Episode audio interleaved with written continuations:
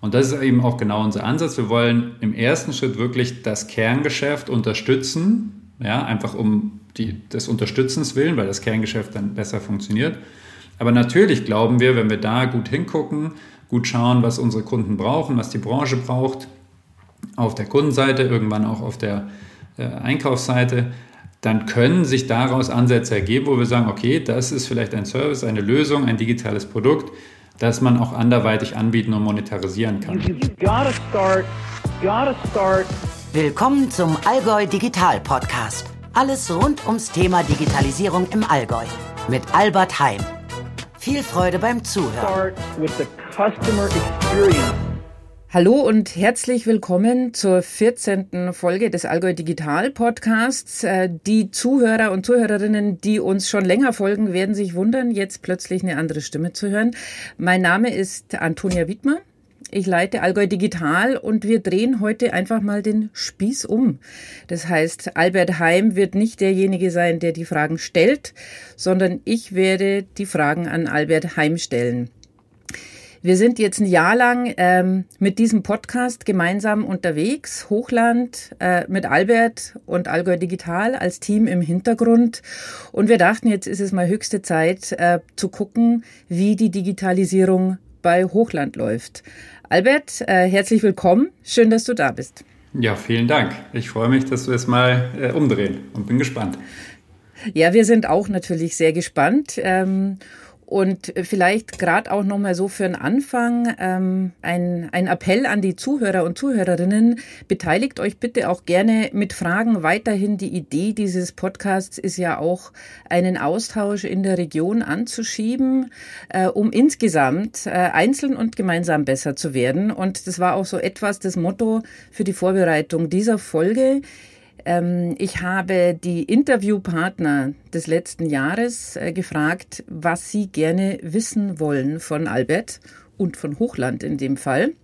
Hab das gesammelt mit eigenen Fragen noch verwebt und so fangen wir jetzt an. Aber als allererstes, Albert, wenn du dich vielleicht einfach noch mal kurz vorstellst und uns erzählst, wie du zu Hochland gekommen bist. Gerne. Ja, mein Name ist Albert Heim. Ich bin jetzt äh, gerade 40 geworden, war die ersten 20 Jahre hier in Lindenberg im schönen Allgäu. Ähm, habe da mein Abitur gemacht, habe dann in Karlsruhe Informationswirtschaft studiert und war dann die letzten knapp 15 Jahre beruflich nicht im Allgäu, äh, sondern in München und vor allem in Hamburg.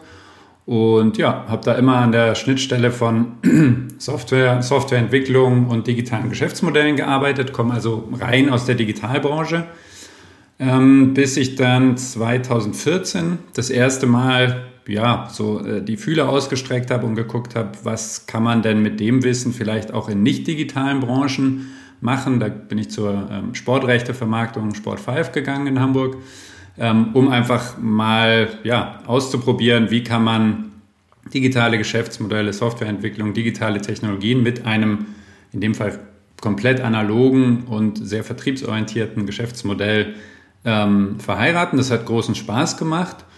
Und als es dann anstand, dass wir aus privaten Gründen wieder die schöne Stadt Hamburg verlassen wollten und zurück ins Allgäu wollten, ähm, habe ich mich mal umgeschaut. Und ehrlicherweise war ich schon ziemlich überrascht, ähm, bei Hochland da eine, eine Stelle in diesem Bereich, im Bereich der digitalen Transformation zu sehen. Ähm, kannte Hochland natürlich ähm, als Einheimischer und auch vom, vom Ferienjob vor gut 25 Jahren. Und ja, dachte aber, dann nimmst du mal den Kontakt auf und dann haben wir uns unterhalten und ich fand es schon beeindruckend, wie schon damals, das war dann 2019, ähm, wie gut vorbereitet, strukturiert, wie klar adressiert dieses Thema bei Hochland war, wo man ja rein vom Kernprodukt, dem Käse oder Lebensmitteln, ähm, erstmal gar nicht dran denkt. Genau, so bin ich dann im Oktober 2019 zu Hochland gekommen und darf da bei der Hochland Deutschland die digitale Transformation verantworten. Sehr gut, vielen Dank. Aber Hochland, wie seid ihr organisiert? Also gerade jetzt auch deine Stelle, deine Verantwortung, ähm, wie ist die in dem Org-Chart von Hochland ähm, mhm. verankert? Also wir sind äh, erstmal eine Unternehmensgruppe, ne, also kennt man vielleicht auch nicht, Hochland aus dem schaulichen Allgäu, Heimkirch, ja. Aber die Hochland-Gruppe ist weltweit aktiv, ähm, also bis USA, Russland, Polen, Rumänien, Spanien, ähm, sogar Connections nach Australien. Und in der Hochland-Gruppe gibt es dann eben die verschiedenen Landesgesellschaften und meine Stelle ist in der Landesgesellschaft der Hochland Deutschland. Und ähm, was ja irgendwie auch naheliegend ist, die IT ist bei uns in der Gruppe organisiert. Ja, also die Gruppe ähm, hat die ganze IT-Abteilung und das Thema digitale Transformation hat die Hochland Deutschland dann 2019 für sich gesagt, ähm, ja, das wollen wir noch mehr forcieren. Da gab es ein größeres Vorprojekt und man hat dann gesagt, es sollte da schon jemand geben, der sich auch Vollzeit darum kümmert, um die vielen Fäden zusammenzubringen. Und dementsprechend ist es in der Hochland Deutschland aufgehangen und wir sind auch gerade dabei, das Ganze nochmal ein bisschen zu reorganisieren. Ähm, genau. Gut, du hast jetzt gerade auch gesagt, ihr seid weltweit unterwegs. Äh, wir alle, denke ich, gerade im Allgäu kennen Hochland oder kennen auch Produkte äh, von euch einfach nur aus dem Supermarktregal. Der Käse, der Allgäuer Käse. Aber vielleicht ganz kurz äh, in zwei, drei Sätzen, was macht Hochland noch? Im Vorgespräch oder in Gesprächen mit dir habe ich ja erfahren, ähm, da ist auch einiges, was dem Endconsumer gar nicht unbedingt bewusst ist. Absolut. Ähm, und das ist ganz grob die Hälfte, würde ich sogar sagen. Mhm. Ähm, vielleicht auch erstmal die Größe von Hochland. Ja, also weltweit haben wir 5.500 Hochländerinnen und Hochländer als, als Kollegen ähm, und machen da gut 1,6 Milliarden Euro Umsatz. Das war für mich auch sehr beeindruckend, muss ich äh, ehrlich zugestehen am Anfang. Und genau wie du gesagt hast, haben wir natürlich ein großes Markengeschäft, wo wir äh, Käse für Konsumenten, ähm, aber auch Käsealternativen unter Marken wie Almette, Patros, Gervais, Grünländer oder auch Simply V als vegane Käsealternative anbieten. Aber wir haben eben auch ganz viel im Bereich äh, Handelsmarken, ja, also dass wir die Produkte anderer Händler oder Hersteller oder äh, Verarbeiter oder ähm, Groß, Großhändler für die herstellen. Ähm, wir haben, was ich gerade schon fälschlicherweise gesagt habe, ähm, auch Produkte, die wir für Industriekunden herstellen, die also unseren Käse dann weiterverarbeiten ähm, für Lebensmittelprodukte. Und wir haben ähm, dann auch noch äh, Themen wie ein Startup, Startup, das heißt Beetgold. Da machen wir eigentlich gar nichts mit Käse, sondern da machen wir aus Trester, also aus dem, was beim Pressen von Säften, Apfel, rote Beete etc. übrig bleibt, ähm, so Tortilla-Fladen, die eben dann nicht auf Weizenbasis bestehen, sondern äh, aus Gemüse. Und wir haben sogar auch noch eine Maschinenbautochter, die Natec. Also ist doch deutlich mehr und hat sich über die Jahre wirklich äh, extrem in viele Richtungen entwickelt. Wie gesagt, der Fokus oder das größte Wachstum, würde ich sagen, ist aktuell sicherlich in dem Bereich, wo es um die veganen Käsealternativen geht. Aber die mehreren Standbeine ähm, funktionieren bisher alle sehr gut. Sehr spannend. Ich bin mir relativ sicher, das wusste vorher auch noch nicht unbedingt jeder im Publikum. Aber das macht natürlich auch schon den Rahmen auf jetzt für deine Verantwortung, äh, wie komplex, also Digitalisierung ist sowieso komplex und die Transformation dahin, aber auf wie vielen unterschiedlichen Baustellen du unterwegs bist und drauf gucken musst. Ähm, vielleicht mal rückblickend, du hast gesagt, Oktober 2019 hast du begonnen. Was waren denn so ähm, die wichtigsten ersten Schritte oder vielleicht auch Meilensteine, die du dir selbst gesetzt hast, äh, wo du sagst, da möchte ich jetzt hin, das packe ich jetzt als erstes an, weil es einfach das Wichtigste oder, oder auch am schnellsten mhm. jetzt erstmal geht?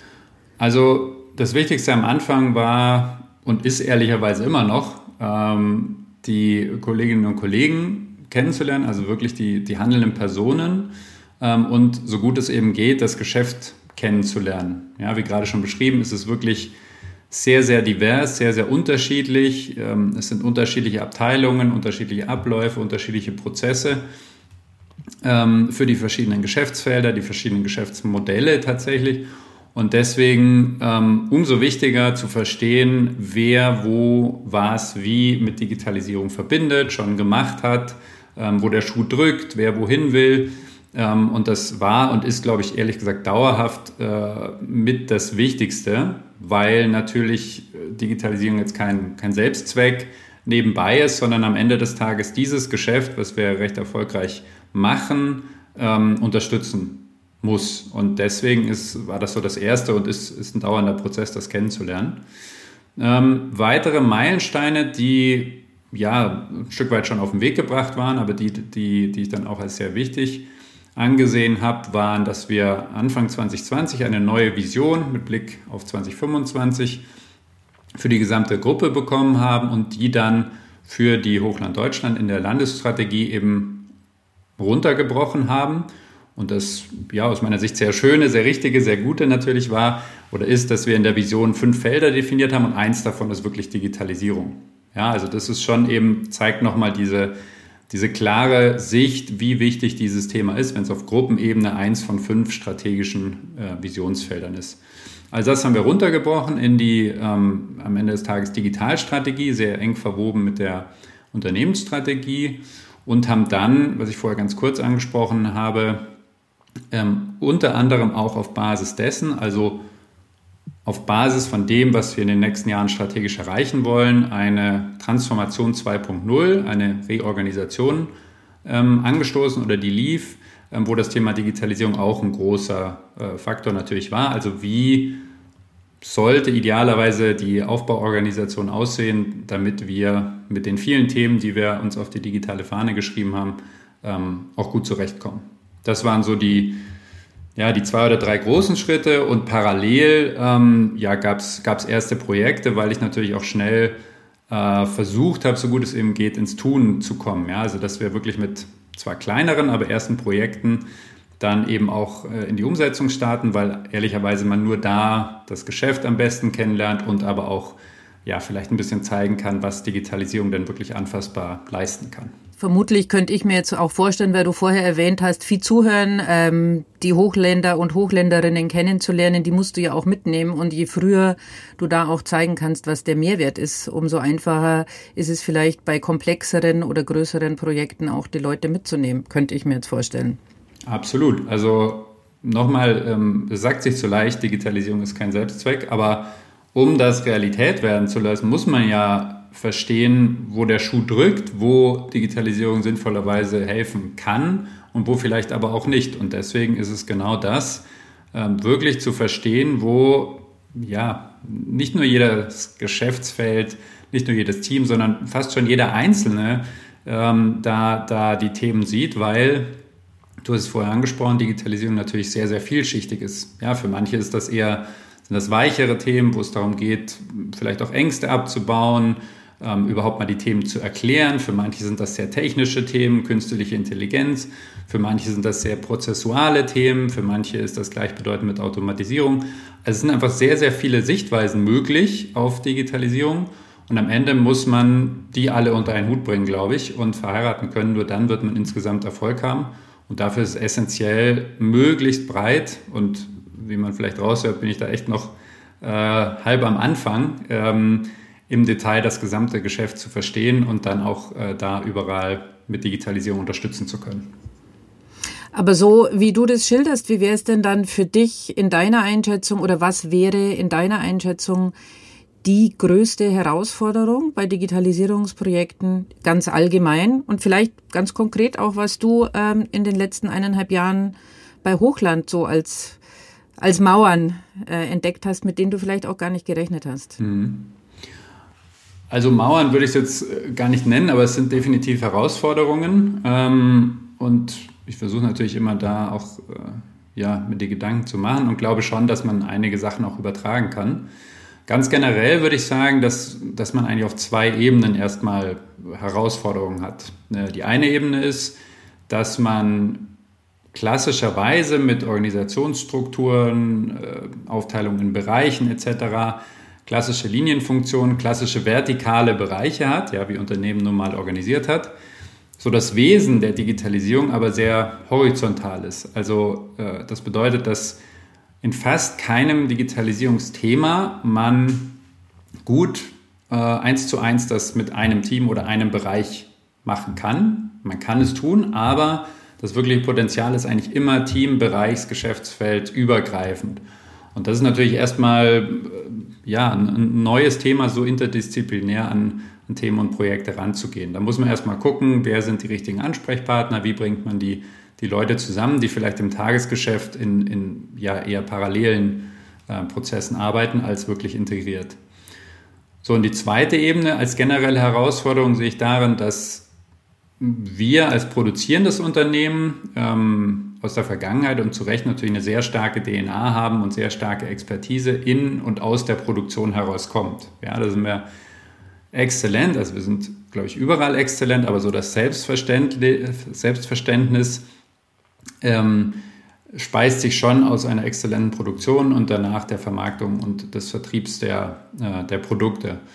Und ich glaube, dass wir die, äh, diese sehr starke Innensicht, gerade beim Thema Digitalisierung, ähm, ein bisschen erweitern oder umdrehen müssen und auch dabei sind, weil Digitalisierung aus meiner Sicht immer bei den Kunden anfangen muss. Äh, ja, also es geht auch natürlich darum, die internen Prozesse zu verbessern, aber ich glaube, die Grundmechanik äh, und Funktion und Wirkungsweise der Digitalisierung, ähm, wie man es dann in allen Projekten macht, muss immer auf der Kundenseite anfangen. Und das ist einfach auch jetzt nicht konträr, aber einfach ein bisschen neue Perspektive. Neben der organisatorischen, ähm, die zwei Herausforderungen, die gilt sicher ähm, ja, auf dem Schirm zu haben und dann anzugehen. Und das wiederum auf zwei äh, unterschiedlichen Stufen, glaube ich, einmal auf, auf einer Managementstufe, wo man überhaupt diese Relevanz, das Verständnis natürlich schaffen muss und auf einer operativen Stufe, wo man ja das Tagesgeschäft dann mit vielleicht neuen Projektherangehensweisen, äh, neuen Buzzwords, die da reinkommen, verheiraten muss. Also das ist so ein bisschen generisch die, die Herausforderung, die ich sehe und wo ich mir vorstellen könnte, und das zeigt der Podcast, glaube ich, auch, dass die schon in vielen Unternehmen, ähm, gerade wenn man das Thema angehen und strukturieren will, ähm, nicht zu unterschätzen sind. Ja, das Spannungsfeld, das sich da aufmacht, ist natürlich auch riesig. Ja, das ist das, das Schöne ist daran. Manchmal auch ein bisschen, oh Gott, oh Gott, genau. aber eigentlich das Schöne daran. Ja. genau. Und wenn es dann funktioniert oder in Anfängen funktioniert, ähm, dann macht es ja viel mehr Spaß. Dazu vielleicht gleich äh, ganz konkret, welche, was würdest du sagen, welche drei Digitalisierungsprojekte ähm, lassen dein Herz im Moment intern bei Hochland am höchsten schlagen? Wo ist dein Herzblut mhm. dabei? Ja, es ist jetzt ähm, vor vier Wochen könnte ich eins davon noch gar nicht nennen. Das ist jetzt wirklich ein sehr äh, ja, wirkt vielleicht kleines Projekt, aber das, das macht schon großen Spaß, weil wir da einfach sehr schnell, sehr mutig jetzt Dinge ausprobieren. Da geht es im Wesentlichen um die Digitalisierung oder digitale Erweiterung rund um unseren Werksverkauf in Heimenkirch. Ähm, das Ganze läuft unter dem Thema, dass wir eigentlich ein B2B-Unternehmen sind und im Käseladen, aber auch natürlich direkt an Konsumenten äh, unsere Produkte verkaufen und wir auch digital gucken wollen, ob und wo und wie das B2C-Geschäft digital für uns äh, funktionieren kann, beziehungsweise wie es überhaupt funktioniert. Ja? Also Konsumenten digital anzusprechen ähm, und sie zu begleiten und dann unsere Produkte so zu vertreiben. Das ist ein Lernprojekt, aber durch diese äh, sehr pragmatische Vorgehensweise und sehr ja, schnelle, schnelle Zusammenarbeit macht es wirklich großen Spaß und ist aktuell definitiv eins der, der, der Herzensprojekte. Ähm, ich würde, glaube ich, noch zwei weitere nennen. Beim einen ist es so von verschiedenen Use Cases, die wir im Bereich künstliche Intelligenz und Machine Learning ähm, mit einem eurer äh, ehemaligen Startups, würde ich es mal nennen, äh, mit der Ehrenmüller GmbH auch, auch angegangen sind und angehen. Ähm, da geht es darum, dass wir auf Basis von historischen Absatzdaten mittel- und langfristige Prognosen mit Machine Learning machen und die ersten Ergebnisse sehr positiv waren. Und das Spannende ist, dass wir jetzt gerade dabei sind, das ja, ins operative Tagesgeschäft zu integrieren und eigentlich die Themen, die dann jetzt die relevanten sind, die wir klären müssen, ähm, gar nichts mehr mit der Technologie zu tun hat, sondern eher mit dem, was ich vorher als, als horizontal beschrieben habe. Ähm, wie und wo müssen wir jetzt das, was die Machine Learning Modelle vielleicht gut machen, ähm, nehmen und im Tagesgeschäft umsetzen, wenn wir auf der einen Seite von einem Planungsteam kommend ähm, da die anderen Planzahlen haben, aber am Ende des Tages eben sozusagen am, auf der anderen Seite der, der Supply Chain beim Einkauf ähm, da vielleicht dann die, die, die besseren Planzahlen auch ein Stück weit monetarisieren wollen. Ja? Also dann sehr bereichsübergreifend, sehr äh, oder relativ langer Prozess, den wir da begleiten und das macht eben sehr, sehr viel Spaß, dieses eigentliche technische Thema da ähm, so zu übersetzen und in, in so einem inter, interdisziplinären Team ähm, voranzubringen. Und ja, das dritte ist eigentlich so, das, das ist gesetzt oder Standard, ähm, weil es eben das größte Projekt ist, wo wir bei den Kunden, wirklich bei den B2B-Kunden anfangen. Da geht es um ein Kundenportal, das wir erstmal für ein Kundensegment, die Industriekunden, aufgesetzt haben und jetzt für weitere Kundensegmente ähm, ausbauen, wo die verschiedene Serviceinformationen haben, wie Lieferstati, Produktinformationen, Rechnungsübersichten ähm, und teilweise auch schon bestellen können. Und das ist am nächsten dran, vielleicht auch an der Arbeit, die ich bisher immer gemacht habe, nämlich den Diskussionen, Interviews mit Kunden, was brauchen sie und dann der Übersetzung in digitale Produkte und Services. Und das alles mit äh, ganz großartigen Kollegen und das macht entsprechend viel Spaß. Ähm, gibt natürlich noch weitere Themen, aber ich glaube, ich lasse es mal bei drei. Ja. Gut sein. Wir haben sonst ja auch gar nicht so viel Zeit. Aber mir fällt ja. jetzt gerade ein, weil du vorher die Ehrenmüller ähm, GmbH erwähnt hast. Ähm, Gibt für dich so eine Pi mal Daumen-Regel, was man alleine machen kann als Unternehmen und wann vielleicht ein Punkt erreicht ist, dass man sagt, ich brauche jetzt auch Partner von außen? Ich denke, das ist ja oft auch eine Frage, was mache ich in-house? Äh, wo hole ich mir vielleicht eine Draufsicht? Wo hole ich mir Beratung? Ähm, oder auch dann Umsetzung, je nachdem. Äh, Gibt es da für dich irgendwie eine Erfahrung der letzten äh, eineinhalb Jahre, die du weitergeben kannst? die für euch funktioniert hat? Ja, also allgemein zu sagen ist natürlich schwierig. Äh, kommt, würde ich sagen, ein bisschen auf die Voraussetzungen an. Also ich glaube schon, dass, dass es für uns ein guter Weg war, dass wir so, so diese ersten Schritte, ne, überhaupt diese, diese Strukturierung des Gesamtthemas und wie gehört das, wo und wie gehört das zum Gesamtgeschäft, dass wir die schon intern gemacht haben. Ähm, weil natürlich Beratung von außen immer nur ein Stück sieht. Ja, was ich vorher gemeint habe, dieses wirklich im Detail kennenlernen von einzelnen Kolleginnen und Kollegen und dem Geschäft und den tagtäglichen Herausforderungen. Ohne das geht es, glaube ich, nicht, dass man dieses Thema strukturiert. Also da, glaube ich, muss man gucken, dass man das intern gut hinbekommt.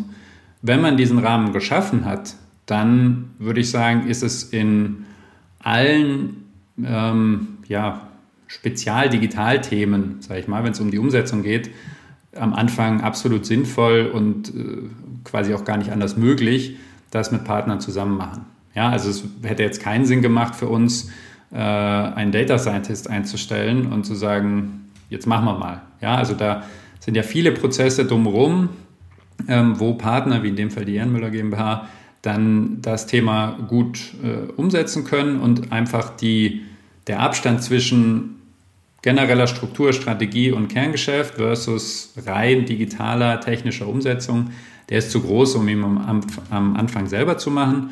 Und deswegen haben wir in den Bereichen ähm, und auch in allen Projekten, die ich gerade genannt habe, dann schon immer auch externe Partner mit dabei. Und dann kann man ja gucken, was wie gut in dem Setup funktioniert und was man Stück für Stück vielleicht auch selber machen würde.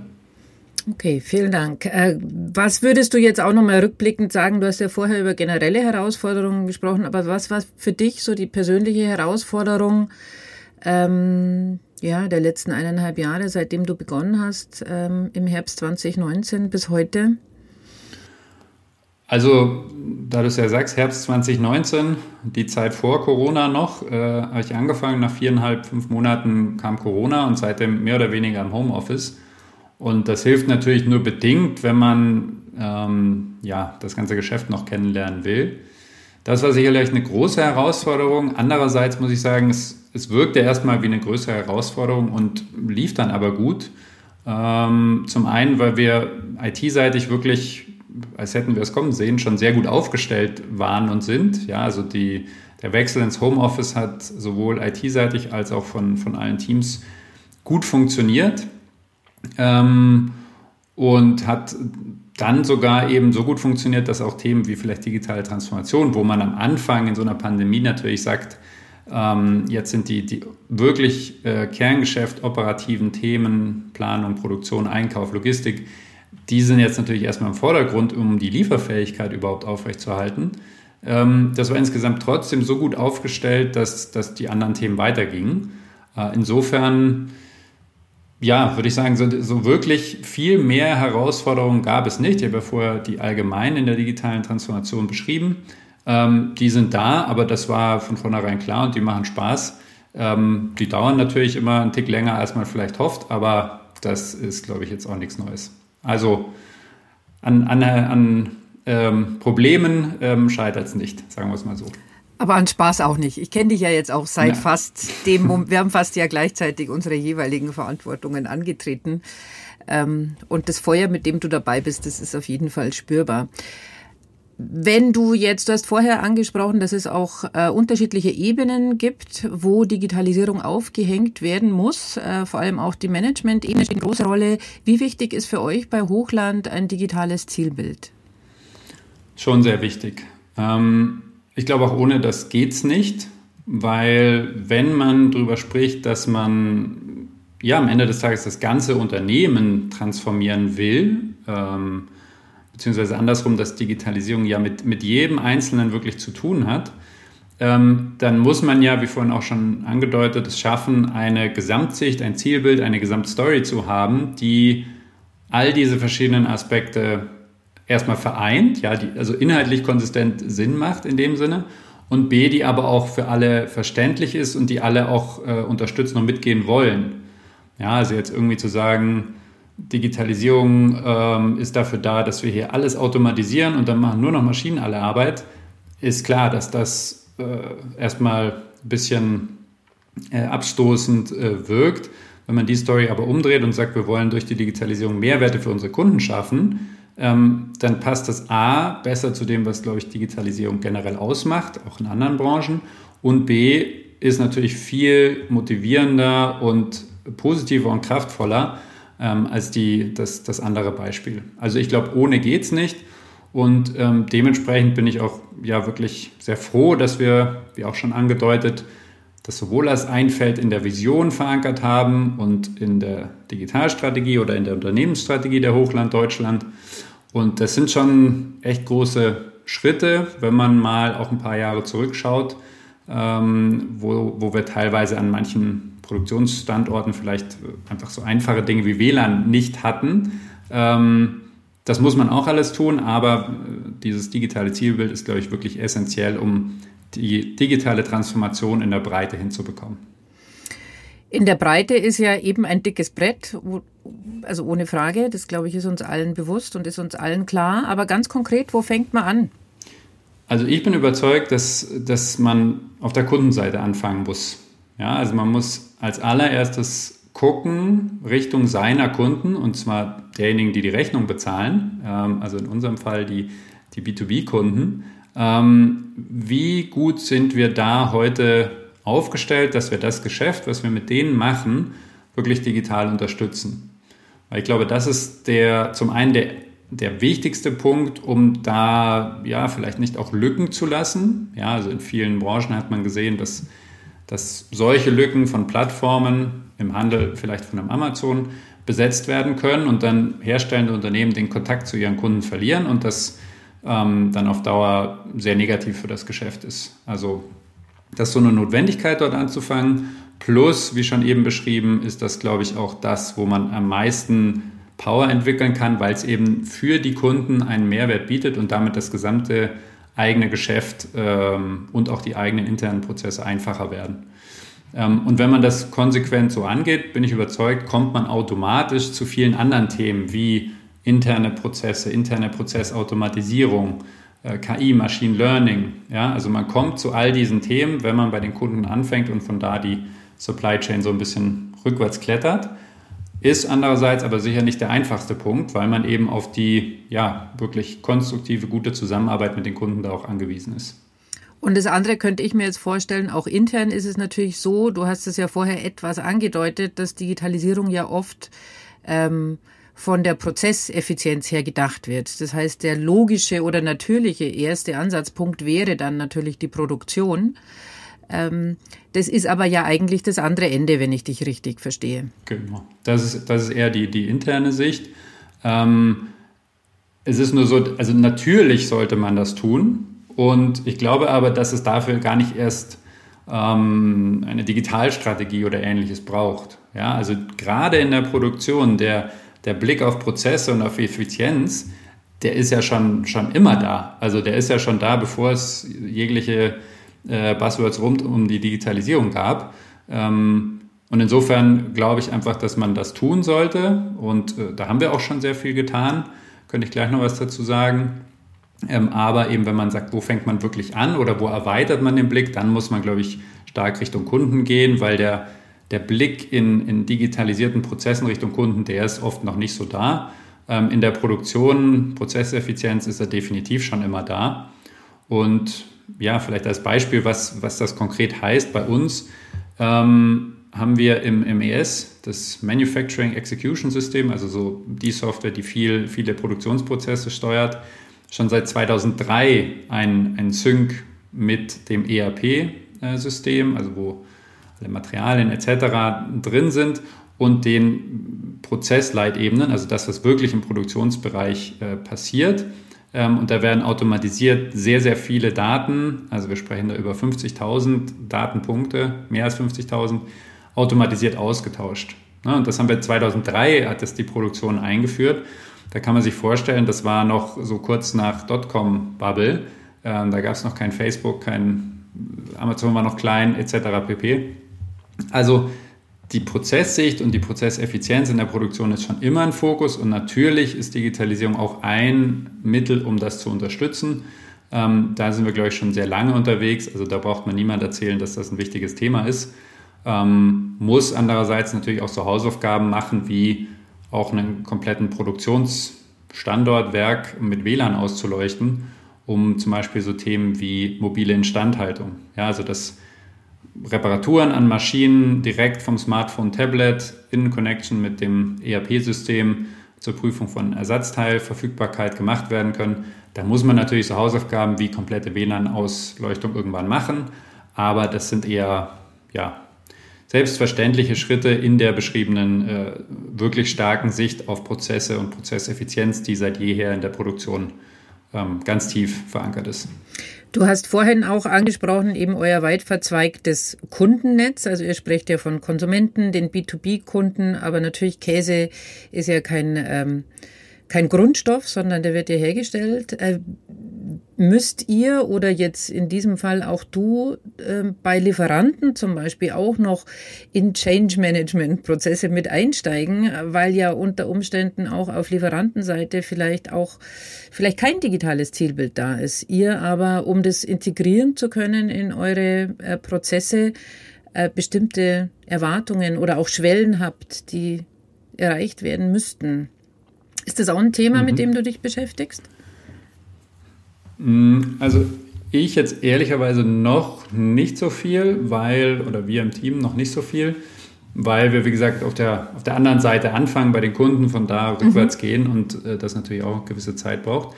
Andererseits, ähm, aus unserer Sicht auf der Einkaufsseite haben wir natürlich schon, äh, ähnlich wie in der Produktion, da schon vor langem große Schritte in Richtung der Digitalisierung der Prozesse auch im Austausch mit Lieferanten gemacht nutzen da Einkaufsplattformen etc. Aber ja, natürlich treffen wir da auch auf, auf manche, wo das Thema noch nicht so fortgeschritten ist. Ähm, sprich, die Heteroganten, äh, Entschuldigung, die Lieferanten diesbezüglich ziemlich heterogen sind. Ähm, aber dass wir jetzt wirklich in die Transformationsprozesse der Lieferanten mit reingehen, ich glaube, so weit sind wir, sind wir noch nicht. Ähm, zumindest nicht aus dem, äh, aus dem Digitalisierungsblick heraus, ähm, aus dem Kerngeschäft, wenn wir in Richtung Milch und Milchproduktion und der Milchbauern gucken, dann sind wir natürlich schon in sehr, sehr engen Gesprächen, ähm, gerade in Richtung Nachhaltigkeit und vielleicht auch Alternative, Alternativen zur Milch. Ähm, da könnte man das vielleicht sogar so nennen. Aus der Digitalisierungssicht sind wir erstmal eher auf den Kunden, auf die Kundenseite fokussiert.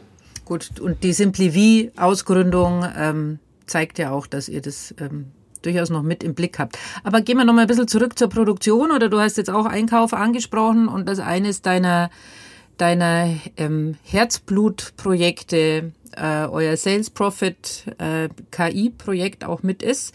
Ähm, wie oder gibt es so eine Data Success Story bei Hochland, wo du sagst, da haben wir wirklich gesehen, das war jetzt vielleicht ein halber Quantensprung, vielleicht auch ein Quantensprung, ich weiß es nicht. Ja, ist immer, glaube ich, die Frage, von, was, von wo man startet und was so die Erwartungshaltung ist. Ja. Ähm, ich glaube schon, wenn sich der Sales Profit so weiterentwickelt, wie es die Proof of Concept Phase gezeigt hat, dass das sowas werden kann.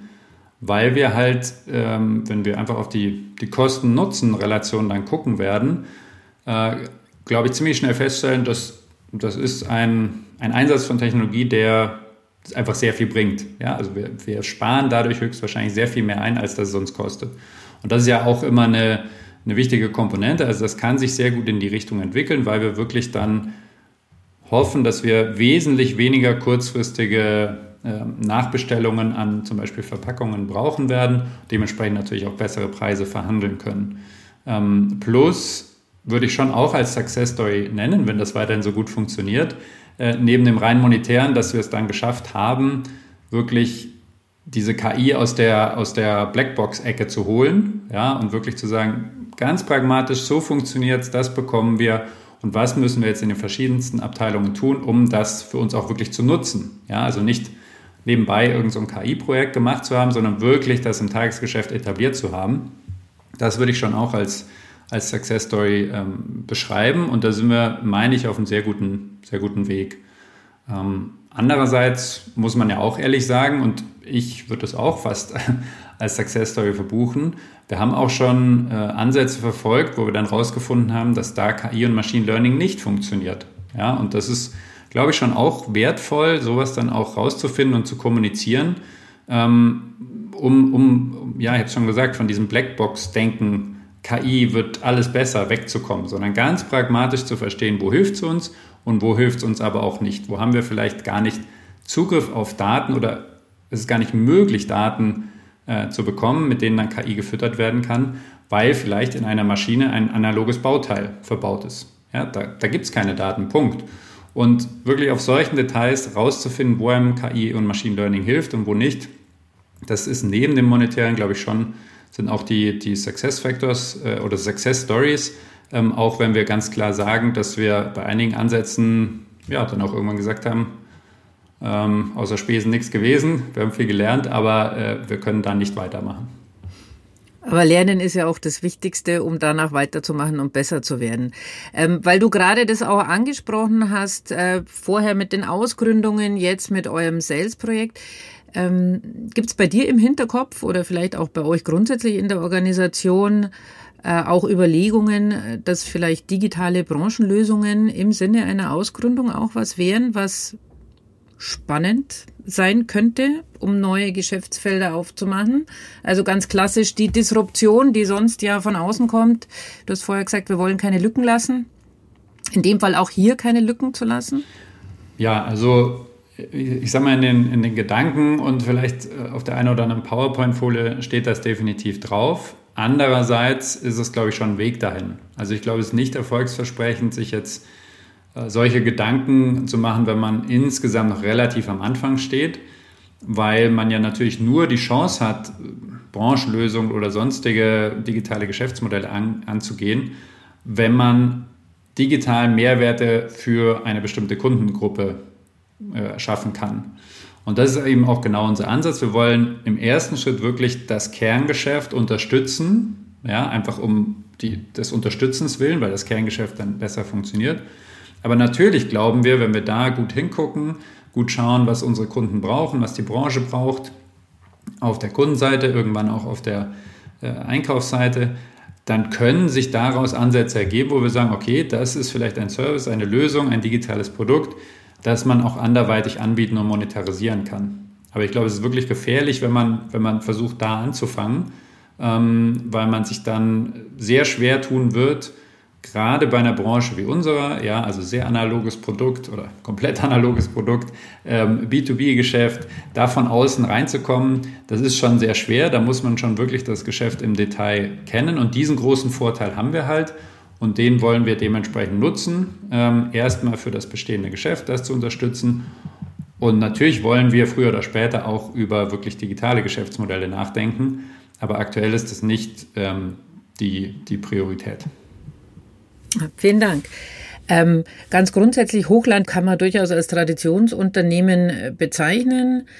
Wie bringt man neue Impulse in ein Traditionsunternehmen? Und vielleicht gleich gekoppelt damit auch die Frage, gibt es Innovationsstrategien, die ihr ganz bewusst verfolgt oder macht ihr das so Fall zu Fall ähm, unterschiedlich bei unterschiedlichen Herausforderungen. Mhm. Also ich kann natürlich nur oder überwiegend für die Digitalthemen sprechen. Ähm, generell glaube ich, ist aber sind zwei Dinge essentiell. Das eine ist, es muss wirklich vom, vom Top-Management auch gewollt und gefordert und gefördert werden, also solche Impulse reinzubringen. Und zum anderen muss es auch äh, bei, bei allen Kolleginnen und Kollegen ja so ein Stück weit in der, in der Grund, äh, ähm, Grund-DNA drin sein, ähm, ständig Dinge zu verbessern und hinterfragen zu wollen.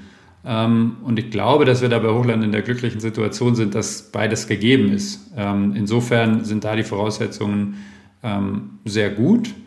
Und ja, wir tun das auch. Also zum einen, glaube ich, kann man sagen, in dem Richtung Kerngeschäft, unabhängig von der Digitalisierung, öffnen wir uns immer mehr, dass wir auch in Kooperationen mit anderen Herstellern, anderen Lieferanten wirklich gemeinsame Modelle, äh, Geschäftsmodelle und Produkte kreieren und vertreiben. Also dass wir wirklich in diesen Netzwerkgedanken auch denken, um schneller und innovativer zu werden.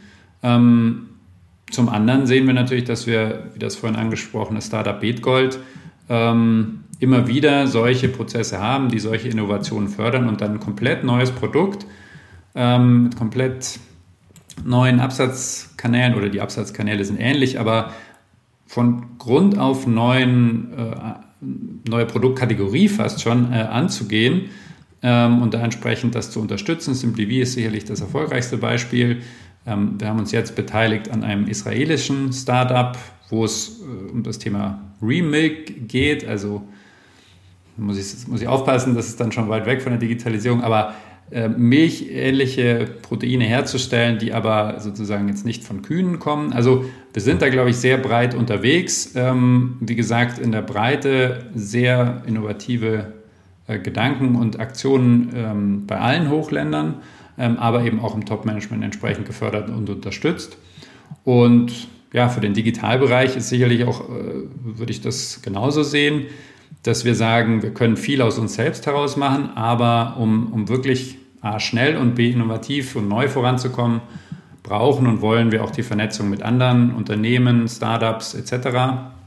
Ähm, und deswegen bin ich auch sehr, sehr froh über, über euch, über Allgäu Digital und dass wir den Podcast gemeinsam machen, weil letztendlich ist das ja auch eine Plattform, um sich zu vernetzen, voneinander zu lernen und am Ende des Tages gemeinsam besser, erfolgreicher und auch mit mehr Spaß, mehr Abwechslung ähm, arbeiten zu können. Also ich glaube, es ist ein sehr tief verwurzeltes Thema bei uns und wie ich es einschätzen kann, äh, funktioniert soweit auch ganz gut.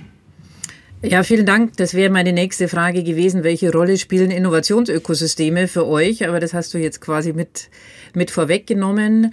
Ähm, ist das Thema, also ich finde, Bitgold geht ja schon in die Richtung, ist das Thema Circular Economy für, auch, äh, für euch auch was, was ihr euch mit anguckt? Also da ist ja durchaus auch eine hohe Digitalisierungsebene mitgegeben, wenn es dann um, um Teilen von Datenpunkten, von Ressourcen und so weiter geht.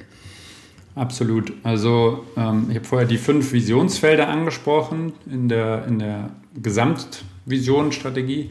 Ähm, eins ist Digitalisierung, eins ist aber auch Nachhaltigkeit. Und äh, neben der CO2-Reduktion ähm, ist das Thema Circular Economy, Economy da ein ganz zentrales. Man muss aber sagen, dass natürlich das schon auch ein sehr dickes Brett ist. Ja, also wenn es wirklich darüber, darum geht, Wertschöpfungsketten übergreifend ähm, solche Themen anzugehen, dann hat man extrem viele Mitspieler, Stakeholder, wie auch immer man sie nennen mag.